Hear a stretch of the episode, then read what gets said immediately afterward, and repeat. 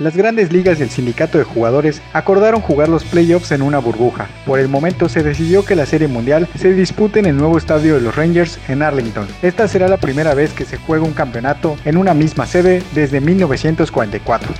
En otras noticias, el mariscal de campo Colin Kaepernick criticó a la NFL por su doble moral en el tema del racismo. Según el jugador, mientras por un lado la liga promueve campañas contra el racismo, la organización ha bloqueado de manera activa a su compañero Eric Reid, quien fue cortado en marzo y desde entonces no ha encontrado un equipo. Reid es conocido por ser activo en el tema de las protestas.